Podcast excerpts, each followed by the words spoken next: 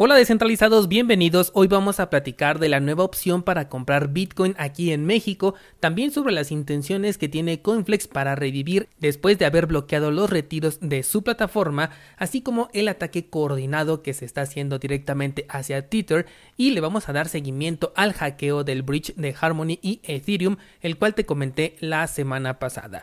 Muchas gracias por acompañarme. Esto es Bitcoin en español, episodio 589.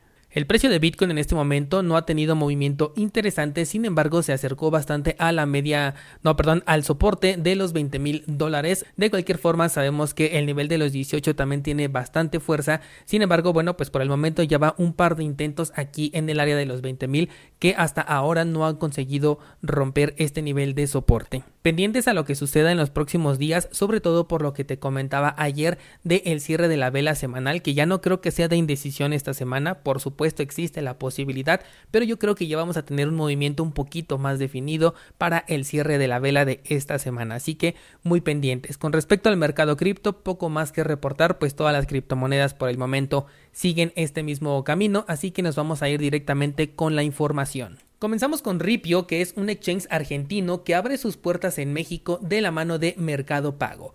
Ayer les compartí en Instagram un correo que me había llegado sobre este nuevo servicio y es que pues yo soy usuario de Mercado Pago. La novedad es que en conjunto con Ripio podrás comprar criptomonedas utilizando este método de Mercado Pago. Para incentivar además el uso de la plataforma, piensan regalar 50 pesos mexicanos a las primeras personas que realicen una compra mínima de 250 pesos utilizando un código que te van a hacer llegar a tu correo electrónico. Evidentemente estamos hablando de una opción que es centralizada en donde tienes que pasar por el proceso de identificación y aunque la plataforma de Ripio no te lo llegara a pedir, y esto te lo digo porque pues no me he metido a crear una cuenta, desde el hecho de tener ya eh, una cuenta con Mercado Pago, el proceso de identificación ya está hecho, pues involucra no solamente una plataforma que ya tiene todos tus datos, sino también métodos de pago tradicionales que de igual manera llevan tus datos y el registro de todas tus operaciones. Fuera de ello, sigue siendo bastante positivo que las opciones para acceder a Bitcoin sigan creciendo. Finalmente, cada usuario pues ya determinará cuál es el método que quiere utilizar para comprar cripto y espero que también de esta forma crezca el uso de plataformas descentralizadas o peer-to-peer -peer porque también nos hacen falta opciones de este tipo, no solo en México, sino en todo el mundo. La siguiente nota que te traigo es sobre el exchange de Coinflex, otra de las plataformas que está en la lista de insolvencia y que bloqueó los retiros para sus usuarios desde la semana pasada argumentando la difícil situación que está pasando el mercado, más que nada para deslindar su responsabilidad al utilizar los fondos de los usuarios. Bueno, pues ahora la plataforma tiene preparado un plan que casi siempre es la salida fácil de toda la plataforma que está en riesgo y es la creación de un token que no les cuesta prácticamente nada, ni tampoco hace nada, pero que espera que compren los mismos inversionistas quienes tienen bloqueado su dinero. Es decir, que antes de recibir de vuelta su dinero, espera que estas mismas personas metan más dinero a la plataforma y después de ese mismo nuevo dinero que han metido, les puedan pagar lo que se les debe. Aquí en México esto sería como lo que le hicieron a Santana. Es lamentable, sinceramente, ver cómo siempre recurren a esta solución dándole soporte al argumento que te he compartido durante ya más de un año de que la creación de tokens en muchas ocasiones solamente es para crear dinero de la nada aprovechándose de la gente como en este caso que literal es un aprovechamiento de las personas. Se espera que los retiros se puedan abrir nuevamente el próximo 30 de junio, pero confiando en que las personas van a comprar el token. Pero si la venta de estos no sale como lo están esperando, entonces podría ser que los retiros no se habiliten y entonces de nuevo les hayan quitado su dinero a los inversionistas a cambio de fichas sin valor ni uso alguno. Así que bastante cuidado con este tipo de situaciones sobre todo porque es muy utilizado esto de crear tokens de la nada cuando ya se ven en insolvencia, porque a través de ello pues pueden generar dinero prácticamente gratis. Vamos a ver qué ocurre mañana a 30, seguramente tendremos noticias al respecto y espero que los inversionistas puedan recuperar su dinero sin tener que meter más de antemano y de esta forma puedan retomar el control de sus criptomonedas. Ya son demasiadas las plataformas que están en esta situación. El tema ahorita es bastante preocupante porque a lo que veo el mercado puede seguir cayendo y con ello crecer el número de empresas que no van a poder soportar este mercado bajista. El boom de las DeFi y las CeFi hizo que este efecto se potenciara en este mercado porque la verdad yo nunca lo había visto o por lo menos no a esta escala. Es cierto que en los mercados bajistas sí se depuran algunos de los proyectos más débiles del sector, pero gracias a esta nueva forma de ofrecer supuestos rendimientos a cambio de la custodia de tus criptomonedas, se han desatado las pérdidas y estamos viendo bastantes personas afectadas. Hablemos ahora de monedas estables, en especial de Tether, quizás la moneda más popular del mercado. Su director de tecnología ha confirmado ante las muchas especulaciones que sí, sí están siendo víctimas de un ataque coordinado por parte de los fondos de cobertura, los cuales están apostando en corto contra Tether, esperando poder desplomar el precio y después poder comprar más abajo. Además, se están compartiendo diversas notas sobre la exposición de riesgo en la que se encuentra Tether por ejemplo manteniendo las reservas de la criptomoneda en empresas que están enfrentando serias dificultades, además del clásico argumento de que no está respaldada al 100%. Y aunque se han dedicado a decir lo contrario y defender la cómoda postura en la que se encuentra Tether en este momento, la verdad es que Tether siempre ha sido un actor de confianza, me refiero a que incluso con las supuestas auditorías no es posible saber si los fondos que respaldan a la moneda realmente están ahí, si son suficientes o si los retiraron horas después de que terminó la auditoría.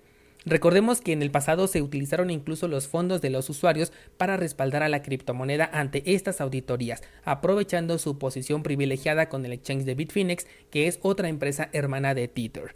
Y cuando digo empresa de confianza me estoy refiriendo a que es una de las empresas a las que les tienes que entregar confianza porque no puedes verificar realmente que hay un respaldo o que no están en una posición de riesgo, simplemente confías a ciegas. Ayer me comentaba un descentralizado si la técnica de ofrecer criptomonedas estables con paridad en otras divisas, como por ejemplo la libra o el peso mexicano, era parte de una diversificación que hacía Tether para mitigar este riesgo, y si este ataque coordinado podría afectar seriamente al sector cripto. Sobre el tema de la diversificación, la verdad no creo que le sirva, puesto que si la Tether principal, que es la que corre en la red de Ethereum, y la que tiene paridad con el dólar se consiguiera desplomar, esto podría causar un pánico en todas las personas quienes correrían a vender las posiciones que tengan en cualquier cosa que lleve el nombre de Tether. Pues finalmente, de ser necesario, tomarían las reservas de otros lados para salir del problema, o al menos eso pienso yo.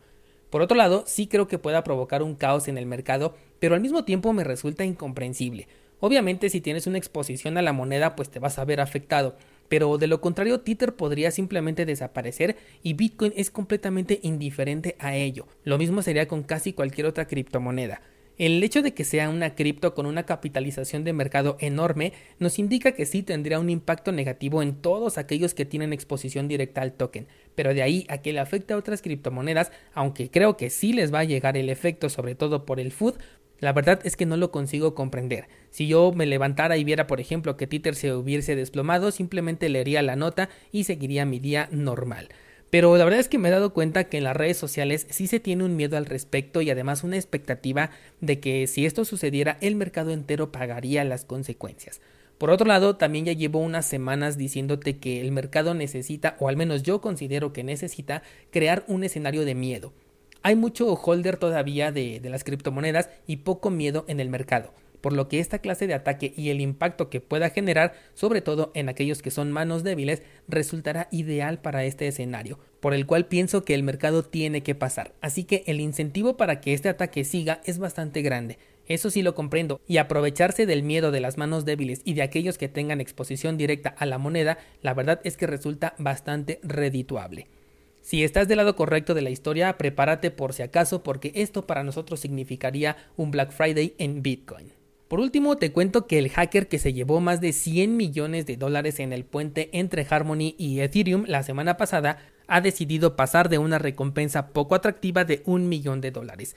Recientemente Harmony se comprometió a entregar el 1% del valor de los tokens robados si es que el hacker devolvía los fondos, además de eh, abogar para que no tuvieran repercusiones legales, acción que se calificó de burla puesto que la recompensa era demasiado baja como para incentivar al hacker a devolver los fondos. Ayer, los Ethers robados se movieron a Tornado Cash, un protocolo de mezcla de transacciones que facilita la ofuscación, y se ha conseguido mezclar ya por lo menos unos 20 millones de dólares de los 100 robados. Esto podría confirmar que no se tiene intención por parte del hacker de devolver los fondos. Harmony dice que está trabajando con las autoridades y con empresas de rastreo blockchain para identificar al hacker, y por el momento no ha dicho nada sobre devolver el dinero a los usuarios afectados. Como Tornado Cash solamente permite mezclar 100 Ethers al mismo tiempo, el proceso para este hacker va a ser bastante lento y tendrá una larga jornada de trabajo para llevar a cabo esta operación. Adicional a esto, hay que mencionar que Tornado Cash tiene un punto único de fallo, al menos con respecto a la supuesta privacidad que ofrece.